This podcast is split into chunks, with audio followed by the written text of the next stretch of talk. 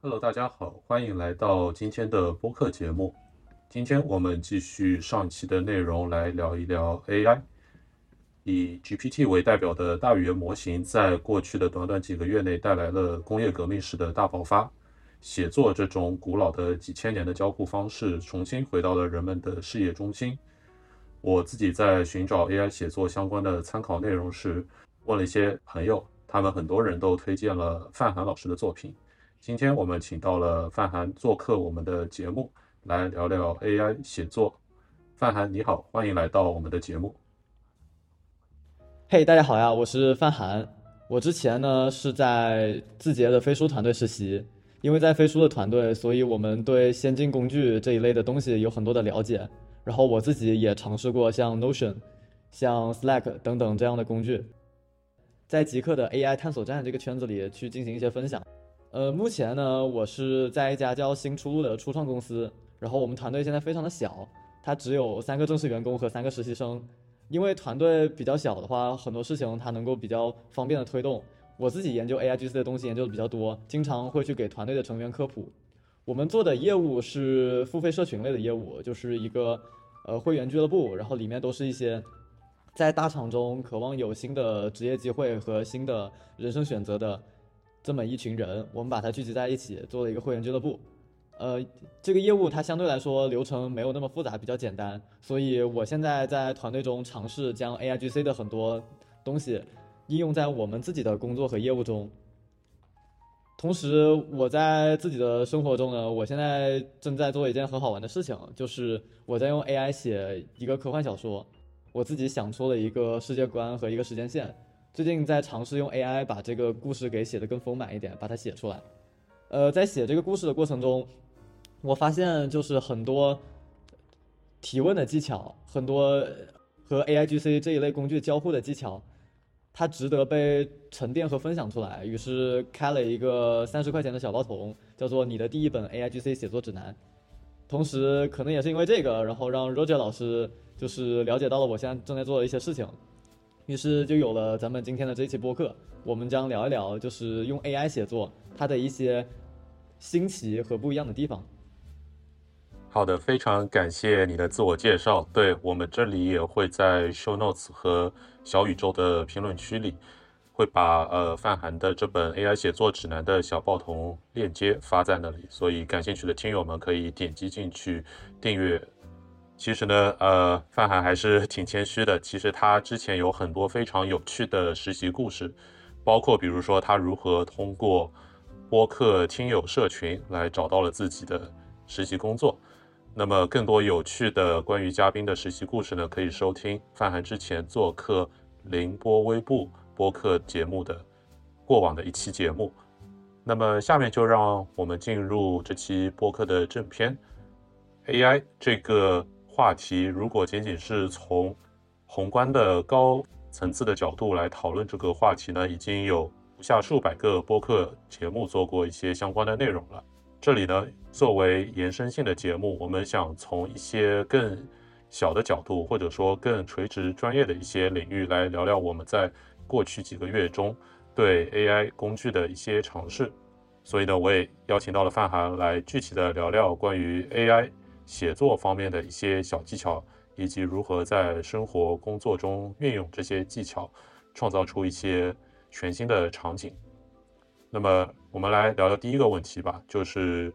AI，特别是最近这半年的一个大爆发。我们从个人的角度来谈谈它对普通人的文字创作有什么影响，以及我们个人，特别是在 ChatGPT 刚出现的那前一两个月的一些初步使用感受吧。要不，范涵，你先来聊一聊。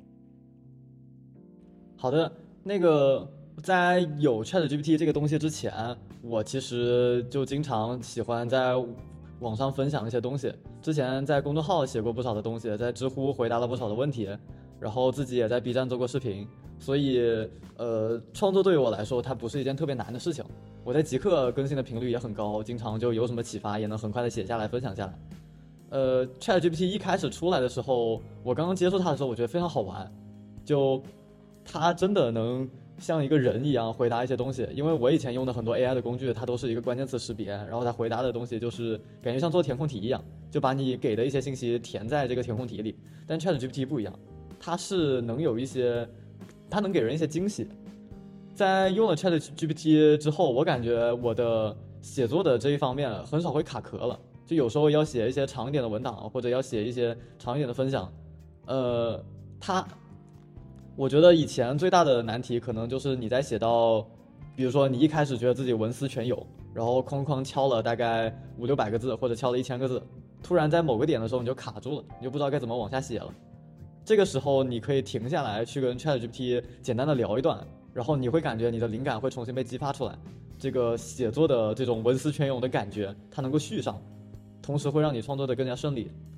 呃，目前虽然我在尝试了很久用 AI 写作这个东西，目前我写的大部分的内容，包括极客上分享的那些东西，它都是我自己写的。但有很多次，就是在我写不动的时候，ChatGPT 给了我很多的启发，然后能让我把那条完整的写完。这是我这段时间使用的一个初步感受。嗯，感谢你的分享。对我对其中提到的一些点也有非常强的感同身受。呃，我自己个人来讲的话呢，我觉得就是 AI 工具，它用一个比喻来讲的话，就是我最近也在网上看了一些呃大船出港的一些视频，因为我对这方面挺感兴趣的。如果把人的这种创作的一个过程比喻成一个集装箱船，它要出港的话，那么第一步其实是最困难的，因为它需要很多的小船，一些外部的帮助来帮助它从一个浅水区走到一个深水区。之后呢，大船就能依靠自己的惯性来航行到海洋深处。那么，其实我觉得在创作的时候呢，从零到一的这个突破也是最困难的。就是面对一个白纸或者是空白的屏幕的时候呢，往往就是最耗费呃脑筋或者说最耗费时间的一个步骤。对，所以 AI 这这个时候呢，就是它其实做的我觉得最有贡献的一个地方，就是说它并不会对自己的工作的质量有一个怎么说呢？一个非常主观的评价，它仅仅是你给它一个 prompt 简单的命令，它就会先给你提供一大堆的内容。这样的话，你在它的基础上修改，其实就大大的省略了这个第一步从零到一的时间。啊，这就是我个人的一个使用感受。是的，那个 Roger 老师刚刚提到那个呃使用方式，它是一个很典型的用法了。就是现在那个大家拿 AI 来写作，主要是有两种方式啊。第一种是，你打开了一个空白的文档，把标题写好了，但是你看的这个空白的文档觉得非常的恐惧，你不知道该写点什么，啊，你感觉自己好像有很多想说的，但是不知道怎么下笔。呃，第一种方式就是可以让 AI 来帮你开这个头，比如说你可以让它帮你写第一的第一个自然段。告诉他你要写一个什么东西，然后他给你出一大堆东西，或者你可以让他来帮你生成一个大纲，然后你再往这个大纲里面去根据你的想法去填内容。然后其实还有一种用法，就是我现在在用的一个用法，就是我其实，在开头的那个部分，它没有什么阻碍，相信很多朋友也会有这样的经历，就你开头的那部分你写起来还是比较容易的，就跟发朋友圈一样。但是你可能写到中间的时候，你觉得写不动了，这时候我的一个比较好的技巧就是。呃，你告诉 ChatGPT，你说，我现在在写一篇跟什么什么主题相关的文章，然后目前我将会给你我写下来的所有的内容。在我写的这段内容的过程中，我的思路我感觉思路不是很顺利，请你向我提几个问题，帮助我找到写这篇文章剩下的思路，或者说，请你根据我写的内容就帮我简单的续写一小段，或者给出一些你觉得还值得提到的一些关键要点。这时候 AI 能很好的帮你把思路给补上，哎，这也是一种，这是我最近探索出来的一种和之前的那种写作方法不同的一个技巧。嗯，对你提的这个也是非常有启发，我也很有趣。我虽然自己还没有尝试过，但是对我觉得我在未来一定会尝试一下。它就好像是说你在跑一个长途的时候呢，就是你可能需要一个助手来跟你做一些接力，或者对你来进行一个激励。那么如果就是你一时半会儿找不到一个真人的伙伴的时候，对，有一个 AI 工具来做你的这个灵感或者说呃写作过程的一个伙伴也是挺不错的，对。是的。好，那么讲到这里呢，我们初步的使用感受其实都是比较正面的，但这里呢，我们也想聊一聊，就是说 AI 写作，因为目前它还是一个比较新的工具，即使是一些已经比较知名的，像 ChatGPT 之前的 Jasper 这样的工具，也只有短短数年的历史。那么新手可能在刚刚使用到这个工具的时候，可能会遇到一些误区。当然，误区这个词也可能仅仅是我们的一个主观的判断。就是听友，如果你有不一样的意见的话呢，也欢迎在。评论区与我们交流，因为这毕竟是一个新兴的领域，大家都是目前处于一个学习的状态。那么我们现在就从自己的角度来聊聊，就是新手他如果刚刚拿到这个像 ChatGPT 这样的 AI 写作工具，可能会有哪些不是特别适合的使用方式呢？那么请范涵老师先来聊一聊吧。啊，可以的，因为我。在开始用 ChatGPT 之后，我经常去给身边的人安利，然后让他体验一下这个新的东西。但是其实我的很多朋友们，他们在用了一小会儿之后，就觉得这个东西它也没有传说中那么厉害，就开始没有再关注了。然后经常我会跟他们进行一些沟通，然后发看看他们的问题在哪，总结了那么几个大家可能使用上会有一些偏误的地方，然后刚好我也就是这边有一些比较好的解决方案，这个可以展开聊一聊。第一个是这样的，就是大家通常在新人用上 ChatGPT 之后，他就开始，比如说问了，他也没有想清楚自己到底要问什么，然后呢，可能他就问了一个非常宽泛的问题，比如说如何更高效的学习，呃，我跟爸妈吵架了该怎么办，这样的问题，然后他看到 ChatGPT 可能虽然也能给他一大段的回答，呃，但这个回答的话，他看起来像一些正确的废话。就是挑不出毛病，但可能也对你产生不了帮助，于是大家就放弃了。其实你得把它当一个，比如说你的工作伙伴，当你的好朋友，或者当成你的上级去进行一个沟通。你可能得把话说得更加详细一点。就是在我们的日常工作中，你也得想做好那个沟通，你也得比如说交代好这件事情的背景，然后我们为什么要做这件事情，我想实现的一个目标是什么，我现在遇到了哪些卡点。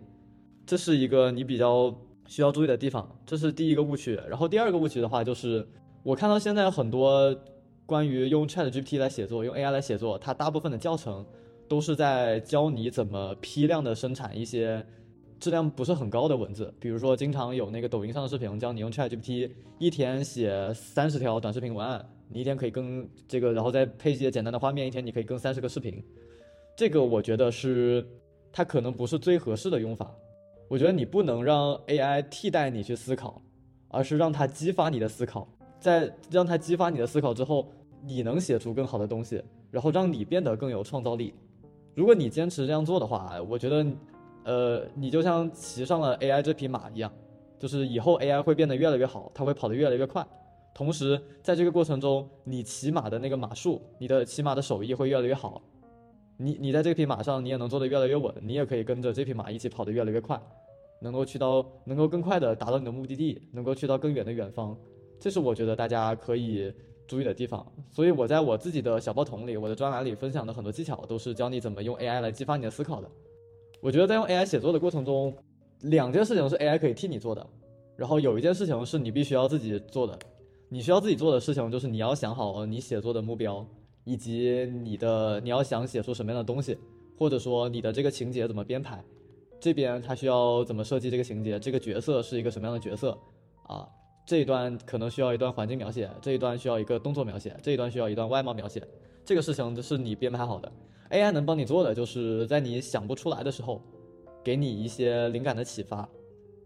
这是第一个。第二个的话是 AI 可以帮你做一些更细节的雕花一样的工作，比如说你自己写了一段外貌描写，可能就是一个女孩，她皮肤很白，头发很长，长得很好看。然后你把这些关键词给到 AI 之后，并且再给一段参考的话，它能就是给出一些小说级别的很细腻的描写，这个是 AI 可以帮你做的。嗯，非常感谢分享。对，这里的话来大致总结一下呢，就是说 AI 它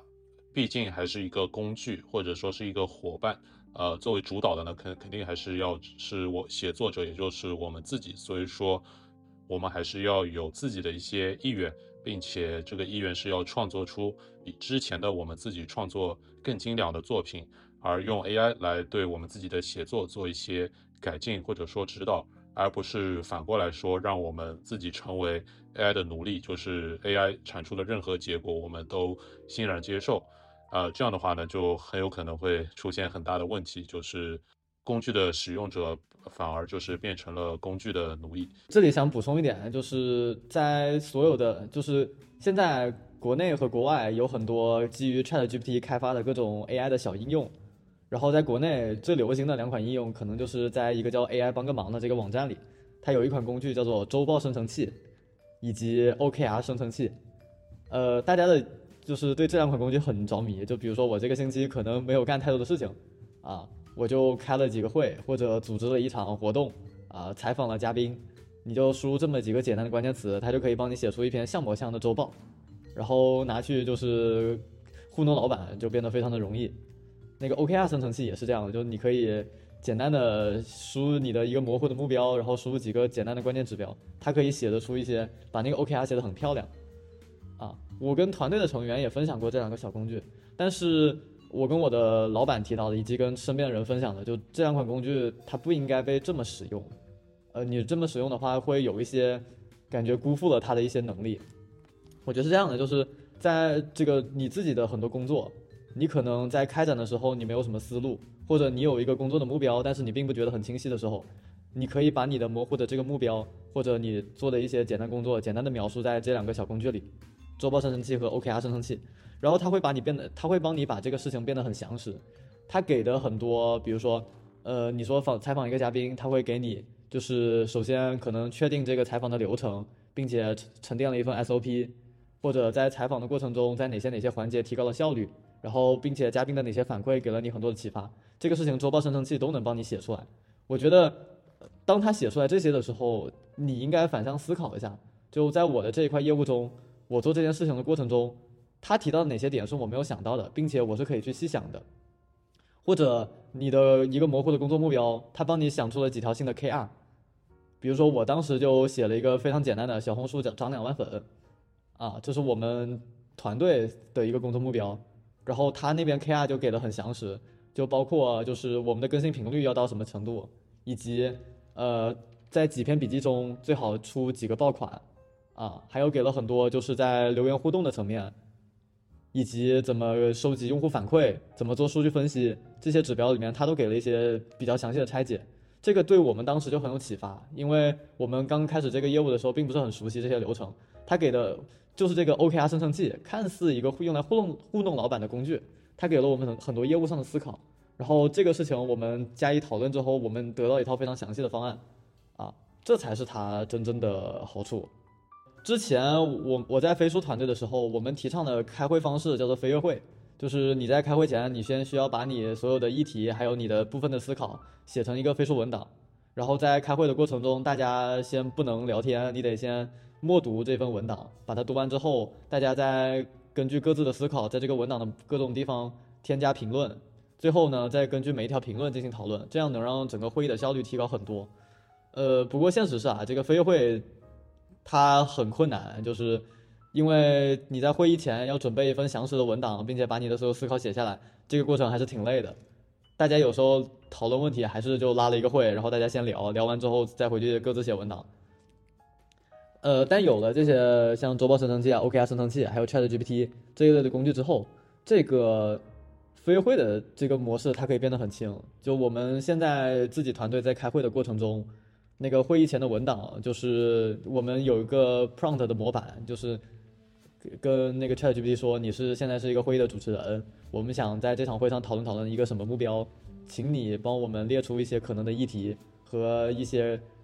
你想出来的解决方案。然后 ChatGPT 会给很多，我们就会拿着 ChatGPT 写这份文档，我们再进行讨论，再补充一些人类的视角和人类的我们对业务的理解和思考上去，最后一份详实的项目方案就能被这样写出来。这个过程非常的高效。它和我一开始提到的这个写作的过程中，你不要让 AI 来代替你思考，应该让 AI 来激发你的思考，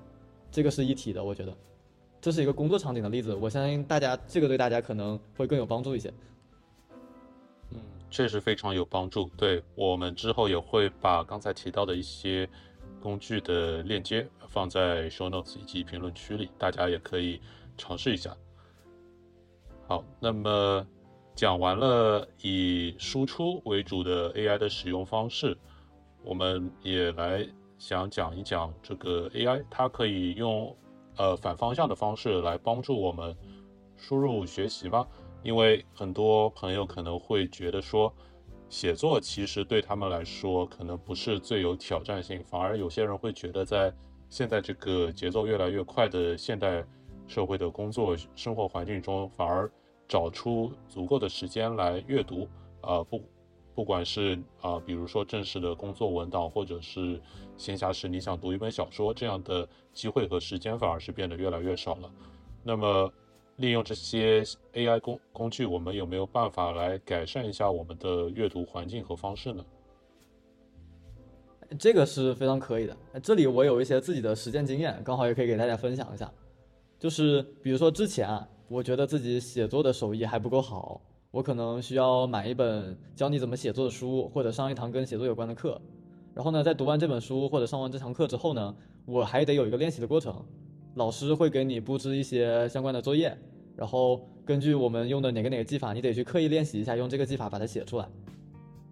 这个过程还是挺累的。他在中学的时期，因为有个考试在那里嘛，你还能沉下心来去练一练。但是在大学或者工作以后，你基本上就把那个课看完已经很了不起了，把那个书看完已经很了不起了。然后之后你在写自己的东西的时候，可能还是会用你原来自己熟悉的那套方式去写作。这样的话，因为这个知道和做到这个中间的间隔是比我们想象中要大很多的，所以它传统这个学习模式，它是一个首先你得学，第二得练，然后第三才能实践。但有了 Chat GPT 之后，这个过程它能被大大的缩短。比如说我举一个例子啊，我之前在极客发了一篇简单的新闻稿，然后呢。它的那个就是我跟朋友在聊天的时候，我们脑爆出了一款产品，它是一款脑机接口的产品，然后它的外形和一个普通的运动帆布帽差不多，里面有一些芯片，它能在就是不把那种电机插到你的头皮里面的情况下，也能读取你大脑的信息，并且通过蓝牙，使其能和你的电脑进行交互。就这款产品它是不存在的，是是我们自己虚构出来的。然后呢，我在小说的情节里面有一段需要这篇这个产品发布一个新闻稿。这个新闻稿呢，我就用 ChatGPT 写出来了。后来发在了朋友圈，发在极客，就有特别多的人问我这个东西能在哪里买得到，它什么时候可以量产？还有就是在感叹哇，科技发展的太快了。啊，大家并没有看出来这是 AI 写的，其实我做了非常强烈的暗示。然后那个，他这个是怎么写出来的呢？就我之前听说过有这么一本书，我没有读过它。这本书叫做《华尔街日报是如何讲故事的》。这本书呢，它是我一点都没看这本书，但我知道这本书它就是对于一个入行的记者写出一个生动的新闻报道会很有帮助，所以呢，我就先跟 ChatGPT 说，呃，你现在是一个你是一个读过很多书的人，然后并且能够很精炼且清晰的总结一本书的要点，请你帮我总结一下。《华尔街日报》是如何讲故事的？这本书所有提到的写作的技法，然后他就哐哐哐给我总结了第一、第二、第三、第四、第五、第六、第七、第八、第九、第十十条这么建议。然后呢，每条建议他写了，就是描写人物的时候该怎么写，在情节的编排上你应该注意什么东西，描写环境的时候该怎么写，在描写大家心理活动的时候你该怎么，那些细节是什么样的。然后呢，他就讲的很详实。我再跟他说，那现在我们有一款产品，是一款脑机接口的产品。请你用刚刚你总结的这些技巧，写一篇新闻稿，啊，然后需要达到什么什么样的目标，然后 ChatGPT 它就哐哐写出了一篇这样的新闻稿，它真的能以假乱真，整个的文风和三十六氪和虎嗅的很多报道，非常的相似。所以就现在的话，你的就像我们一开始说的，你的学习的过程、实践的呃学习的过程、练习的过程和实践的过程，中间的路径能被缩短很多。比如说，我今天读了一本书，就是假设这本书叫《写作第一课》，我读完之后，那个可能这本书假设比较有名的话，我可以让 ChatGPT 来总结一下这个技巧，或者总结一下，或者我告诉他，这个在《写作第一课》这本书里，他教你写人物，你应该这么这么写，然后请你用我刚刚给你的这些方法来帮我描写一个人物，这个人物她叫做林子涵，她是一个呃中国的女学生，然后成绩是非常好。她的故事是这样的，哎，它就 ChatGPT 能够按照你的要求给你写出一大段非常高质量的文字。同时，刚好讲到那个用 ChatGPT 来学习这一块，除了用它来学习写作，并且用它来辅助创作的这一块，我自己的一个实践是这样的：就我现在还是一个大三的学生了，我的专业是统计学，呃，我现在很多自己学校的课程已经没怎么去听课了，也不需要那个去看什么视频网课这样的东西了，呃，都跟 ChatGPT 学的，就是它在理工科这一块的准确率还是挺高的，不得不说。比如说啊，那个现在我的学习方式就是，我有一门课程叫做运筹学，我就去微信读书上随便找了一本运筹运筹学的教程，然后就打开这本书的目录，那个就看第一章讲什么，第二章讲什么，就然后第一章比如说他讲一个东西叫做线性规划，我就问 ChatGPT，请你给我讲一下什么是线性规划这个概念，请你给做详细的解释，ChatGPT 就能讲得很好，但是我还是不太看得懂，我就问他，就是假设我现在是一个十岁的小孩，我并不能理解。呃，特别抽象的概念以及复杂的逻辑，呃，请你用给十岁小孩讲这个概念的语气重新讲一遍你刚刚说的那个数学概念。同时呢，希望你能多打比方，多用一些有意思的比喻，米老鼠啊之类的东西。然后 ChatGPT 也真的能讲得很好，就就很亲民。然后你跟他说，你还可以跟他说，就是请你根据你刚刚给我讲的那个知识点出三道练习题。这三道练习题呢？你出完之后，先不要告诉我答案，我先自己想一下，我先自己做一遍，然后他还是真的会帮你出题。他出完题之后，你再跟他说，就是请你把那三道题的答案告诉我，并且，呃，整个数学过程，请你用 Python 的代码来实现。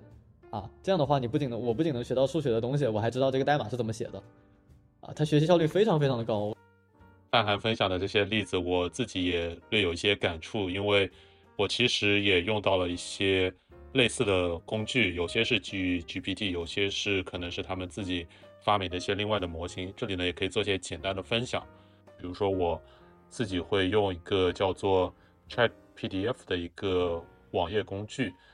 它的一个简单的逻辑呢，就是你可以上传一个 PDF 的文档，通常它可以是一本教材或者是一个记事文档。然后它会利用呃 GPT 的一个叫做 embeddings 的机制，会把这个文档会把它拆分成呃一些向量，然后把它添加到原有的这个 GPT 的模型上。那么这个时候你就得到了一个独有的呃基于这个文档加强版的一个 GPT 模型。那么这个时候呢，你再向它提问，特别是这些与这个文档相关知识的一些。强相关的一些问题的时候呢，它不仅会给出更具有专业性的回答，而且会在这个回答中提到一些 reference，也就是说，它会具体引用，比如说在这个文档的第几页、第几段具体提到了这个知识点。那么这也是我自己使用的一些感受，就是你可以更好的通过 AI 来学习已经写成的一些文档。那么我们之前聊的时候，呃，范涵也提到过。你应该是用过一款叫做 Perplexity 的工具是吧？能不能简单的分享一下？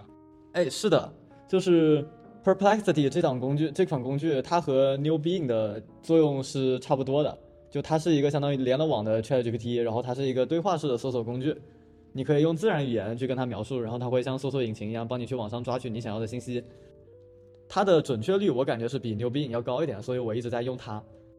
我觉得这款工具和 Chat PDF 这个工具，它能够更好的、特别好的结合起来。我之前也写过一条分享，就是讲这两款工具怎么组合使用的。比如说，你可以跟 Perplexity 说，我现在想系统的了解一下新消费这个行业，然后呢，请你给我推荐一些相关的行业报告，最好是知名机构出品的。然后 Perplexity 真的就去网上帮你找，然后跟你跟你说，就是根据你的要求，我找到了以下内容。就第一个是，比如说是那个。呃，艾媒咨询发布的新消费的行业报告，第二个是新榜的二零二三新消费的那个趋势报告，啊，就你得到一些这样的报告，然后它是可以直接的帮你把 PDF 文件都给抓下来的，你可以直接下载，啊，而不是跳转到一个比如说一个网页上，你还得付个费什么的，这个很神奇，非常的神奇。然后呢，你再把下载下来的帮各种行业报告的 PDF 上传到那个 Chat PDF 这个工具里面，你就可以跟这个报告开始对话，开始学习了。很有用，非常有用，效率高了很多。嗯，感谢分享。对，这里也欢迎呃听友们来使用一下这些我们刚才提到推荐的一些工具，并且与我们分享一下你的使用感受。接下来呢，就我们想再来分享一些更加具体的一些例子吧，就是相比之前我们提的，可能更多的是一些方法论。那么我们接下来想讲一些具体的小技巧，呃，小 tips。比如第一个问题就是，很多初学 GPT 的使用者、听友呢，他们可能会想，如何能够写出一个非常好用的 prompt，让 AI 真的能够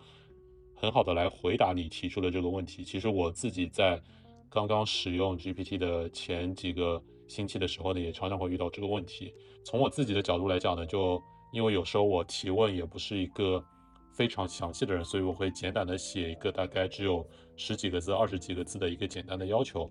然后我自己会发现，这个时候它像 GPT 这样的工具，它给出的一个回答很有可能是一个比较大，然后比较泛用的一个回答。如果说的不是那么好听的话，可能会用比如说正确而无用的废话来形容他给出的回答。那么这里呢，我们想聊一聊怎么可以让 GPT 来。给出一些更加具体、更加有针对性的回答。其实我在阅读范涵老师他的 AI 写作教程的时候呢，也发现他提出了一个比较有趣的概念，叫 Back 模型。这里可以请范涵来简单聊一聊。好的，这个 Back 模型它是我总结的一个小技巧，或者说一个公式吧。呃，Back 模型，Back 是 B A C K 这个单词，然后它的四个字母分别由背景、行动、角色和知识这么四个部分组成。背景就是那个 background。行动是 action，角色是 character，知识是 knowledge，然后就把它组合起来就成了 back 模型。我们一个一个讲吧，可能刚刚听众听了我们刚刚讲的那段概述的，他可能不太明白，我们就举几个每个举几个例子来讲讲这个模型是怎么用的。比如说啊，第一个是背景，就像我刚刚前面提到的，就是你要把 ChatGPT 当成你的一个工作的合作伙伴。然后呢，你想让他帮你把这个事情做好，你需要给他一些比较详细的背景信息，给一些上下文或者你的目标之类的。这边有一个我在小报童里写了一个比较好的示范，是这样的，就是第一个是没那么好的一个 prompt，是这么说的：写一篇关于如何训练狗的文章啊，你这么给 ChatGPT，ChatGPT 就会回答你。首先你要训练好狗，第一你要建立良好的关系，第二要使用正面的强化，第三要持续训练，第四要。理解狗的需求，第五要寻找专业帮助啊，就是一个没有太多用处、没有太多信息量的东西。但是啊，假设你把这个 prompt 修改一下，你给出更详细的背景信息，比如说我们改成这样的，请你给一位新买了一只三个月大的柯基的客户写一封教学文章，告诉他们应该做些什么来训练他们的小狗。文章的语气要足够礼貌，并且开头和结尾都要致以对客户的问候。教学内容要足够专业。哎，你把。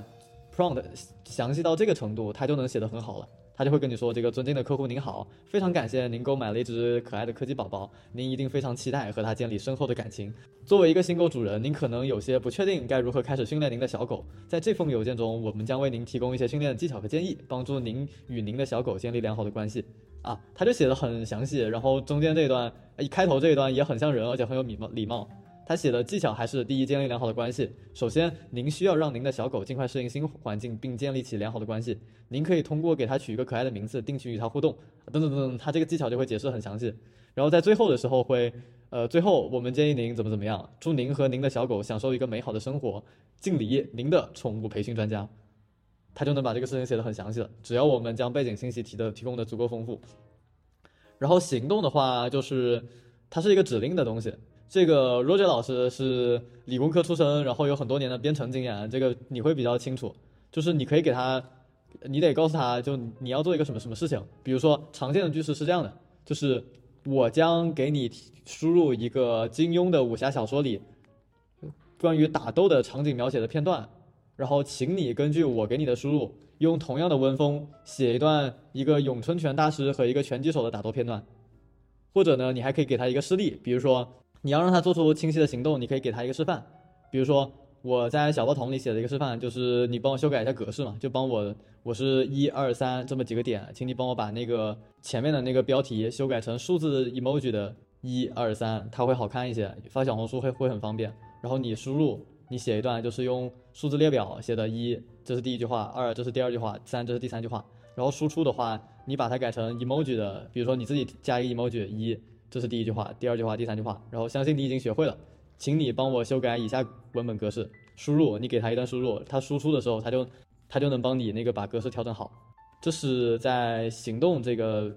技巧上的东西。还有第三点叫做 character，就是角色。就 ChatGPT 它并不知道自己是谁，它也不知道自己是一个什么身份来回答你的问题。在人类我们互相沟通的过程中，有时候你以不同的身份、不同的立场回答同一个问题时，通常给出的答案也是不一样的。比如说，作为一个朋友，作为一个老师，作为你的老板，回答同一个问题，他肯定是不同的回答。所以在跟 ChatGPT 沟通的时候，像我刚刚提的几个例子，我前面都有聊提到过。比如说，我现在在小说里需要一段场景描写，你的 prompt 就可以这么写。你现在是一个世界一流且擅长场景描写的小说家，请你帮我写一段详细的场景描写。然后一个男生，他是一个科幻小说作家，正专注的在书房里写作，他的书房的装修风格是极客风。然后这个 ChatGPT 它就能写的很很像人，就是他会给你写，男生的书房位于公寓的最高层，面向城市的一面，阳光透过宽敞的窗户洒下，照在男生的笔记本电脑和写字台上。书房的墙壁被涂成了深灰色，上面挂着几幅科幻电影的海报。其中最显眼的是二零二零零一太空漫游，书房的地面铺着黑色的地毯，摆放着一张红色的懒人沙发，显得有一些突兀的美感。这个东西 ChatGPT 都能写得出来。然后第四点是知识 knowledge，这个就是我刚刚提到的那个《华尔街日报》的那个案例。呃，我自己的一个技巧是，假设啊，我想写一篇那个呃关于人物报道的新闻文章。然后呢，我可以先问他，就是我现在就是需要写这么一篇关于人物报道的新闻文章，请你给我推荐一些在这个领域、这个方面教学比较有名的书籍。然后他会给你推荐第一本书、第二本书、第三本书是这样的。然后再请你总结一下你推荐的第一本书其中提到的所有人物描写的技法，他就给你总结。然后你再跟他说，请你用这个技法帮我写一段这样的人物描写，他就能给你回答的很好了。这就是那个我总结出来的 Back 模型，就是背景、行动、角色和知识这几个部分。嗯，非常感谢范涵老师的讲解。呃，Back 模型呢，就具体的文字版的内容呢，也可以去它的小报童专栏来进行阅读。那么我们这里呢，已经可以说是初步解决了第一个问题，就是怎样写一个详细的带有背景的 prompt，使得 AI 能够更好的理解我们的意图。那么第二个问题呢，我们想聊一聊，就是说你在做好了第一步的情况下，并且 AI 给你了一个比较好的结果，那么接下来迭代的一个过程应该怎样进行呢？就比如说，是否我们可以通过 AI 来不停的修改我们在创作的一个作品，使得它的这个质量可以不断的提高呢？那么先请范涵老师来分享一下一些简单的经验吧。当然，那个如果你就是你觉得就是掌握一个写 prompt 技巧还是比较难的话，其实你也可以这么来做。这是我的一个程序员朋友给我分分享的啊。这边有一段提示词的模板，就是你可以让 Chat GPT 成为你的 prompt engineer，就他来帮你修改你的 prompt。你可以告诉他，就是我将给你的是一段比较简单的 prompt，请你帮我按照你的交互逻辑修改的更加详细。呃，这是一段英文的 prompt，呃，它翻译成中文大概是这样的，就是。我想让你成为我的 prompt 工程师，你的目标是帮我，呃，通过提问来帮我细化我的需求。这个 prompt 将被你使用，呃，您将遵循以下流程：就是第一，你的第一反应会问我这个提示应该是关于什么的，将并且给我提供相应的答案。但是我们通过我们需要通过不断的迭代来改进它，通过接下来的步骤。第二就是根据我的输入，您将分生成两个环节，哎，然后等等等等，它就是一段像编程一样很详细的语言描述。这段 prompt 我们放在那个 show notes 里面吧，就是它有点长，我们就不在这里一一念。就感兴趣的朋友去看，可以去看一下这段 prompt。这段 prompt 可以当做你的模板来用，你就当你输入这一段给 ChatGPT 的时候，它它是会追问你的。你跟他说我今天要开一个会，他会问你这个会是关于什么的，有哪些人参与，需要做什么准备。你跟他说我要去看一个电影，他他会问你这个电影的类型是什么，然后你要去跟谁看。然后这个电影的目的是放松呢，还是约会呢？等等等等，这段我们放在 show notes 里面。还有就是，如果你想将 prompt 调试的更好的话，它其实会需要你作为一个人类，你自己独有的一些知识。就比如说，呃，一个做营销咨询的人，他去跟 ChatGPT 一起讨论客户的营销咨询方案的时候，如果你是一个外行，ChatGPT 给的那个方案你看不出有什么问题，可能对于一个内行来说。他会需要一些他的 street smart 和 hand smart，就需要一些他的街头智慧和他的手艺，来一点一点的把这个 prompt 调得更好。所以人类的这些行业知识它仍然管用，这个还是需要我们持续学习的。补充一点，就是我我最近发现一个很好玩的点是什么呢？就是如果你要是你你在写小说或者你在写故事的话，你想让 ChatGPT 来帮你的故事变得更加丰满、更加完善，我挺建议你多翻一翻中考语文题的。哦，我最近发现它是一个很好的写作 prompt 的指南。比如说，我们来简单讲一个，就是有一年中考呢，它的一篇文章是一个科学家叫张百南的答记者问，啊，就是张百南是一个在做关于空间站相关技术的科学家，然后记者提出了很多问题，这篇文章就讲了这么一个故事，然后他的这篇文章下的习题是这么写的，就我来念一段给大家听。就张百南在回答记者的第二问时提到，对于去火星来讲，四百天是远远不够的，还要去研究解决很多科学问题。根据记者的帖子，你认为可能会存在哪些问题？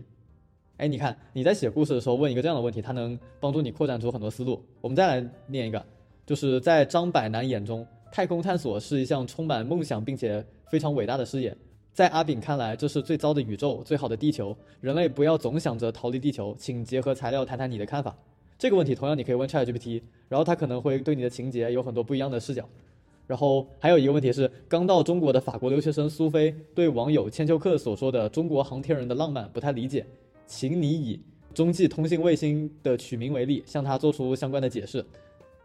这个东西我觉得你你跟 ChatGPT 聊过之后，他的很多回答是可以直接用在你的情节里面。所以我觉得，这是我最近一个比较惊喜的发现了。我发现中考语文的中考语文的习题，反倒对于你教你怎么写 prompt，它还是很有帮助的。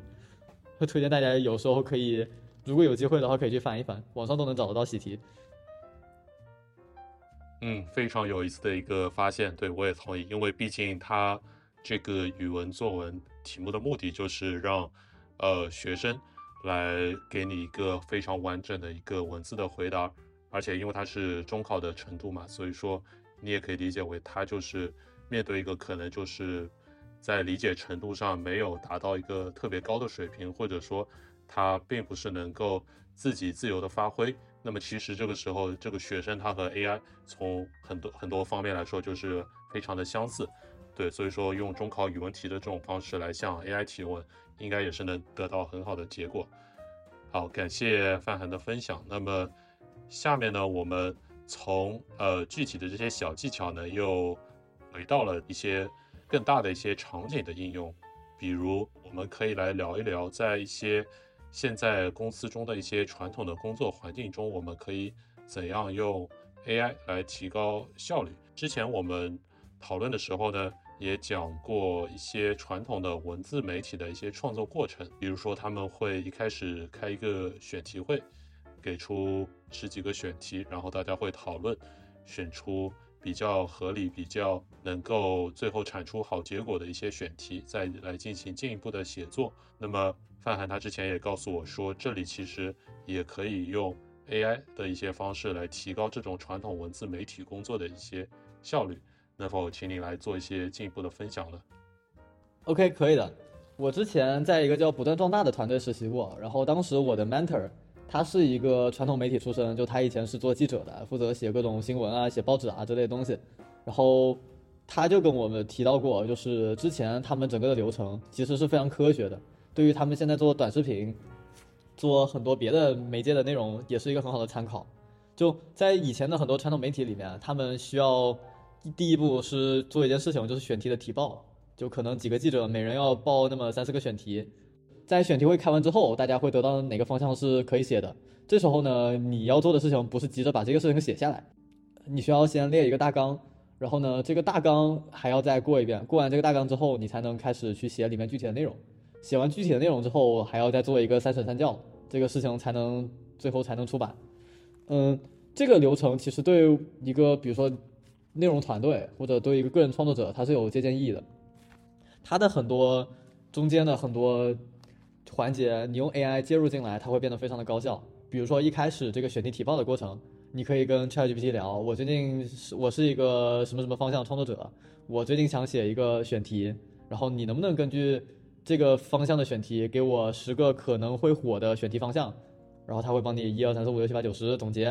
啊，总结完这十个方向之后呢，你可能自己判断一下，或者你再问一下 ChatGPT，或者 ChatGPT 给你的十个方向，你拿去像 New Bing 去上面搜，去 Perplexity 这种联网的呃 AI G C 工具上面去搜，就是问他，就是根据你现在对某个平台，比如说对今日头条、对公众号、对小红书、对 B 站整个的分析，你觉得我现在这十个选题中哪个会火？他可能会给你的很很不错的分析，然后告诉你你的第三条选题，我觉得特别适合写。呃，然后他帮你选出一些值得写的选题之后，你可以让 ChatGPT 根据某种特定的风格去写其标题。你可以给他一些示例。有一个人是叫做林桂芝，林桂芝写过一本书叫做《秒赞》，这本书是一本教你怎么写文案的书。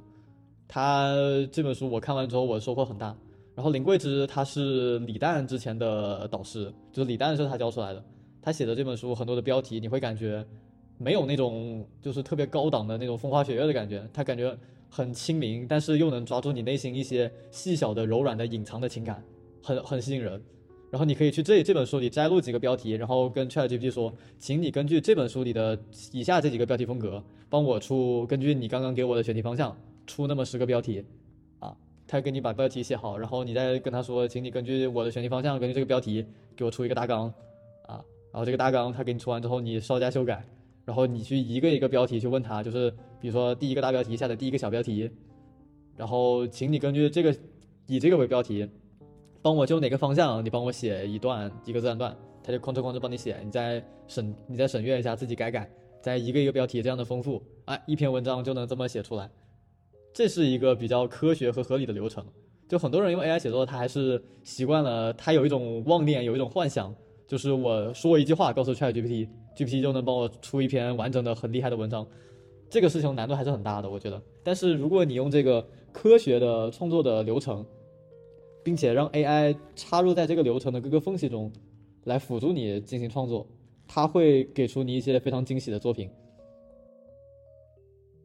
嗯，非常有趣的分享。对我们也会把刚刚范海提到的一些。书的链接放在 show notes 里，大家可以阅读一下，并且结合这些 AI 工具来尝试一下如何提高一下自己的呃文字工作的效率。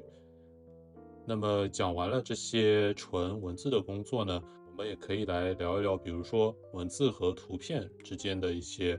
关系。虽然我们这期主要是以呃 GPT 为主，但是其实我也看到，比如说范涵他之前分享了很多。自己用，比如说像 Mid Journey 之类的，呃，绘图工具来进行一些辅助小说创作的一些小技巧。这里可不可以请范涵来简单分享一下？然后我也会来参与讨论一下。对，这是我的一个感受，或者说一个洞察吧。就我觉得每一个创作者，一个即使你是一个纯文字的工作者，你也非常有必要了解一下 AI 绘画相关的技术和一些相关的工具，它真的很有帮助。比如说啊，就是你有时候在写不出一些东西的情况下，是因为，呃，无非就两个原因。第一个是你脑中的场景它不够清晰，第二个是你自己的情绪感受不够强烈。然后呢，AI 绘画就在其中能起到很好的作用。比如说，你想，就是刘慈欣他在写《三体》的时候，假设他那时候有 Mid Journey 这样的东西啊，他有 AI 绘画的工具。他在写《歌者文明》的时候，他在写《三体》中的那个虚拟现实游戏的时候。那个《三体》的 VR 游戏的时候，他能先用 AI 绘画的工具把这个场景先给构建出来，然后他再看着这张图，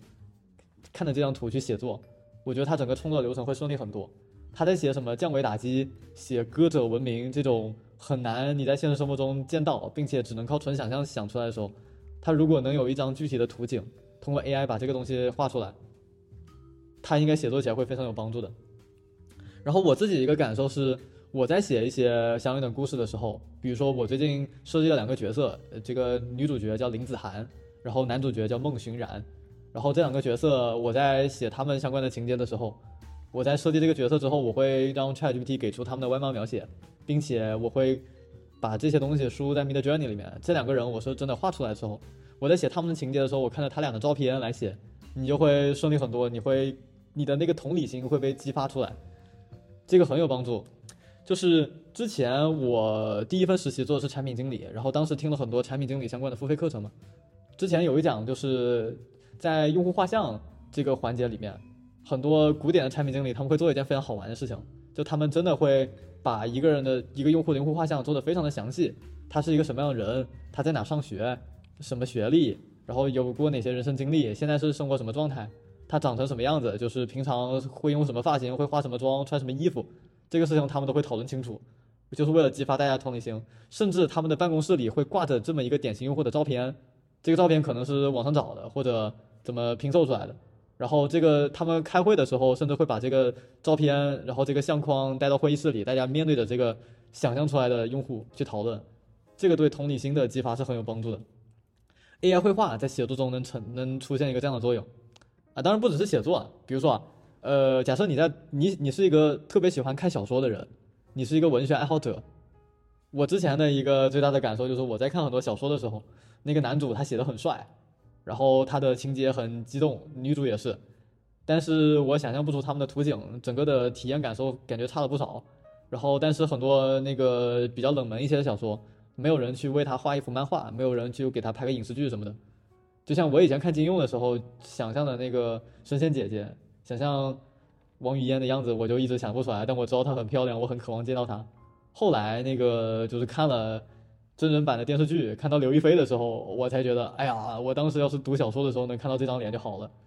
现在你可以，就你现在读小说的时候，这个男主女主一登场，你如果会 AI 绘画的话，你就可以可以给他画个形象，然后他后面的情节，你就用你脑海中的这个具体的形象去给他演绎，你整个读小说的过程也会变得非常的快乐，会比以前有意思很多很多。这就是我觉得 AI 绘画工具对于一个创作者在。自己的工作啊也好，自己的创作也好，以及自己的业余爱好的阅读中也好，它的很多的帮助。嗯，是的，对我很同意你提到的一些观点，比如说有一个具象化的一个图像，或者说人物的形象，对于呃更加抽象的一些文字创作会有非常大的帮助。然后这里我也稍微来补充一点，其实呃不光是小说，像游戏甚至是电影里面，他们。通常也会在一开始的创作或者说计划创作阶段，借助一些图片来辅助自己的一些概念的生成。比如说我自己个人特别喜欢的一个导演徐克，他是可以说是一个作者型的电影导演，就是说他通常也会来写自己电影的一些故事，并且呢，他其实也是一个非常喜欢看漫画，甚至自己会画一些漫画的这样一个电影导演，所以他。很多时候也会给自己的电影画一些分镜，呃，有机会的话呢，我也会在 show notes 里加一些他之前画的一些分镜图，比如说他之前导演的这个黄飞鸿的动作系列，你就可以看到他画出了栩栩如生的，仿佛是正式出版的漫画一样的一些分镜图，来帮助自己以及团队更好的理解，呃，这样一个非常具有开创性的新动作电影应该怎样进行拍摄。啊，那么这里其实跟范涵之前讲的一些用图像来帮助更好的讲故事也是相通的。嗯，是的，我还想补充一点，是这样的，就是我刚刚一开始提到的，你有时候写作觉得非常的困难，可能是因为两个原因，第一个原因是你的场景不够清晰，还有第二个原因就是你的情感还不够强烈。然后在情感这方向的话，你有一张足够有冲击力的图片，它也会给你很大的帮助，比如说。那个之前我在听另外一档播客，叫做《来都来了》，它有一个金庸武侠的系列啊，我自己非常喜欢看武侠小说，金庸的《飞雪连天射白鹿》《笑书神侠倚碧鸳》，我基本上都读过。然后我特别喜欢他们的这档节目，呃，当时他在这档播客里提到了，就是杨过在小龙女离开之后，他看到的所有的景象都是空山寂寂，天地茫茫。这个事情，我觉得我当时在公交车上听到这个的时候，我觉得哇，整个人的精神就受到了一个极大的震撼，然后就特别特别多想写的东西，嗯，然后比如说你在写这样一个东西的时候，你你画的不只是你 AI 绘画，不仅是能帮你把这个场景实现出来，它还能做到的是什么呢？它还能做到的是将那个，呃，它可以生成一些图片，然后这个图片能让你产生一个很剧烈的情感，比如说，呃，你看到乌合麒麟之前画的那些跟国家有关的。就是画做画作的时候，你会不会就感觉那个情感就很强烈？这个事情会对写作很有帮助。然后那个或者就是最近那个 TikTok 在美国有一个审理嘛，然后周受资老师就是整个过程让人看着就很唏嘘，然后看到会有很多的情感涌动。呃，我就看到很多人拿 AI 绘画，他画了一个就是。周受资在美国的那个会上那样的场景，然后做了一些艺术的处理。你看到的时候，你就会感觉一个很有情感。比如说最典型的就是他站在那个国会的中央，周围一圈人围着他，他拿着一个大大的牌子，然后上上面是用毛笔字写的一个罪，犯罪的罪。假设你在写，你想把这一段的故事写下来，然后你看着一张这样的图，你能体会到其中的那些情感，我觉得这个是这个还是很有帮助的。所以它不仅能够让你脑中的形象变得更加的清晰，同时它可以让你的情感。就也能够更加充沛起来。那然后那个空山寂寂，天地茫茫，这个我我用 AI 绘画把这个场景给浮现出来，就改了一改那个描述词。那个这张图里我们也会放 show notes 里，还推荐挺这张图挺好看的，挺推荐大家去看一看。嗯，对我对范涵刚刚分享的这个情感这方面也是很有感触啊，因为毕竟呢，就是 AI 虽然现在有很多人说他们。呃，这些 AI 模型已经开始具有共情能力，但是，毕竟呢，就是它还是目至少在目前这个阶段，还是没办法看到它能够像我们人本身一样，具有着这种自发的这种非常深厚并且浓烈的感情，而而这种感情也正是为何呃，像我们的这些先贤他们创作出的这些文字以及其他作品，能够深深的触动我们这些现代读者的一个原因。对，所以我觉得。这里呢，就是在创作的时候呢，这里呢，就是我们创作的时候呢，这个我们可以将自己的感情作为一个整个创作的过程的一个驱动，然后用 AI 来辅助这个过程来进行一些更多的细节上的雕琢，最后呢，就能产生一个既具有这种强烈的情感，同时呢，又具备非常多的这些技巧细节的这样一个作品来吸引我们的读者，啊。讲到这里呢，其实最后我们这些问题，我们可以把它融合成一个比较大的问题，因为我知道，呃，范涵老师之前他分享，就是他目前在创作中的这个小说计划和他的这个小报童专栏 AI 写作指南的计划，就其实你不仅仅是想做一个简单的纯文字的一个出版内容，你也应该是之前有提到过，说你会比如说邀请一些。朋友来进行一些，呃，共同的创作过程，或者说你之前也提到过，呃，你尝试过用 AI 来组织一些活动，那么这里我们就可以来请范涵老师来分享一下，就是说未来的一些计划吧，就比如说创作的一些内容，可不可以给我们一些来一些小小的一些惊喜的预告啊，或者说将来会有一些什么样的活动，如果感兴趣的听友呢，也可以。哎，是这样的，就是我在我小报童的第二篇里面写过，在用开始 AI 创作之前，你首先需要的是一个人类伙伴。你如果用传统的方式写作的话，它最好的场景是你一个人在一个小房间里对着一台安静的电脑，然后，呃，沉静的码字，这是一个最好的场景。但是如果你用 AI 来创作的话，它可以不必这么孤独，这是我觉得它的一个比较大的魅力所在。我现在经常会邀请我的一些朋友。然后呢，我们会在一个比如说周日的下午约在一个咖啡馆，我们我会给他告诉他我最近在写的东西，然后给他看一些我跟 ChatGPT 的对话记录，然后后面我们会根据这个故事的情节，跟根据 ChatGPT 的回答，我们俩会聊天，会设想这个故事会哪会往哪边走，然后我们俩当我们俩就是有了一些新的点子，或者我们俩思路受阻的时候，那个会。把我们刚刚聊出来一些东西再告诉 ChatGPT，然后让 ChatGPT 再来根据我们刚刚的灵感去再写新的东西。这整个的过程它非常的高效，就是很多新鲜的灵感、很多新的点子会被激发出来。一方面是我们俩会彼此激发，一方面是我们俩的思考会激发 ChatGPT 写出更好的东西，同时 ChatGPT 也也在激发我们的灵感。这过程非常非常的愉悦而且好玩啊，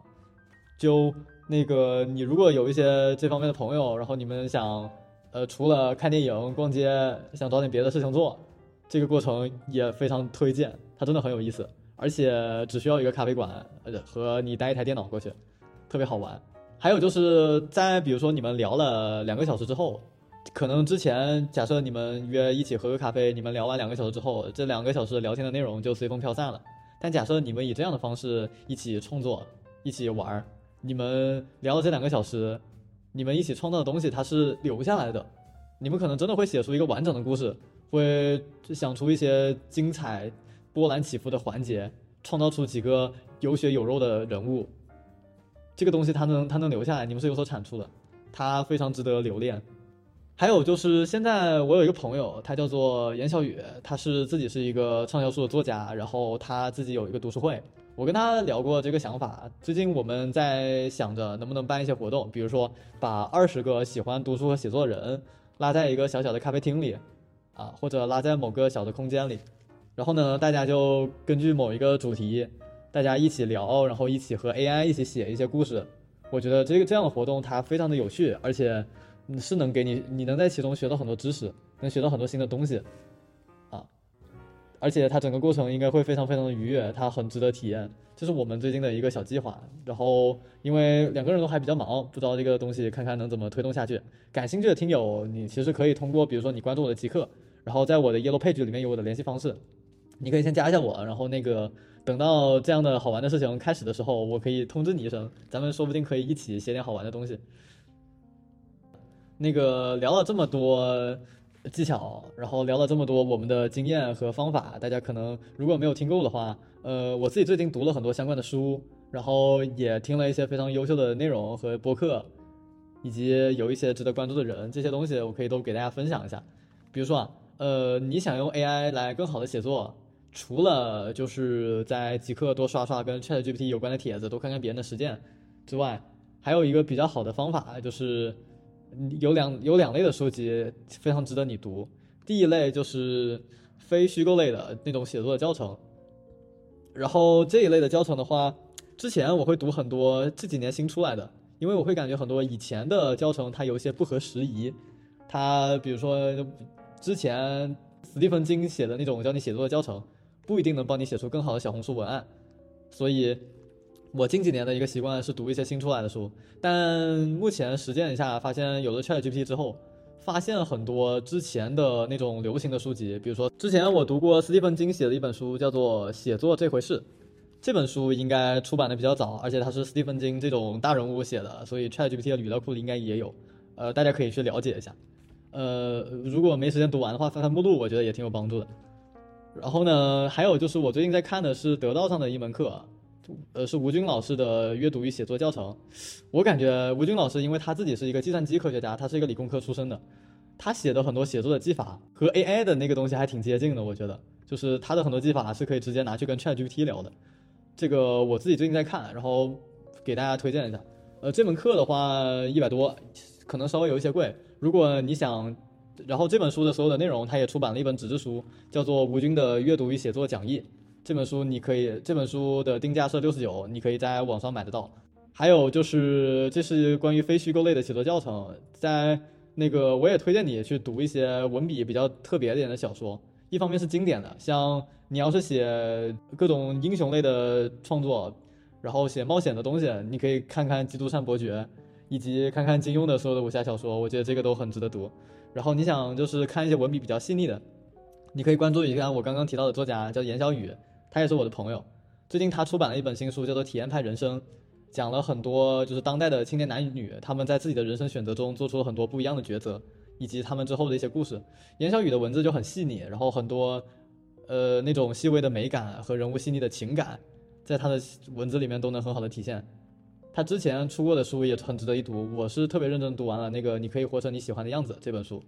很推荐大家去读。然后，如果之后我和他一起去做了相关的和 AI 一起写作这样的活动，呃，如果你关注他的话，可能你会比较能快速的收到消息。这是给大家推荐的一些东西。嗯，非常感谢范涵老师的分享。对，像金庸和基督山伯爵，呃，他这些作品呢，其实也是最早的通俗文学，也是他们学会如何用简单的文字和自己强烈的情感来吸引了最广泛的。读者群体也是非常推荐大家来学习一下。好，那么讲到这里呢，我们也差不多要结束这期播客了。当然，我们关于 AI 的讨论呢，肯定也不会止步于此。大家如果有更多的问题呢，也欢迎联系我们的播客，或者直接联系范涵老师，如果是更具体的一些写作以及活动相关的问题。那么将来有机会呢？也希望再次邀请范涵老师。当然，那个时候就已经可能是以一本完整的小说作者的身份，将来来再次做客我们的节目，聊聊具体的小说写作的整个过程的感受。感谢范涵老师的做客，大家拜拜。哎，这里可以录一个彩蛋，我觉得好有意思。那个 Roger 老师，你是就是哪一年的？哦，我是九三年的。哦，那个。你九三年的，然后差我大概是零一年十二月的，我差差不多是零二年这样子，然后你比我大差不多十岁，然后你一直叫我范涵老师，我就觉得好好笑，好好玩。啊，没事。我我是一个我是我是一个我是一个零零后，然后你一直叫范涵老师，这个当然我的朋友们喜欢拿这个词来开玩笑啊，就是说我经常喜欢给别人分享这些东西嘛，然后你来念这个的话，我觉得特别好玩。没事没事，因为我们也是。我代表听友来向你学习吧，对，叫声老师也是应该的，对。还可以，可以，哎，这一段挺适合放在后面当片尾彩蛋来剪进去的，我觉得这一段特别好好笑，我觉得特别有意思。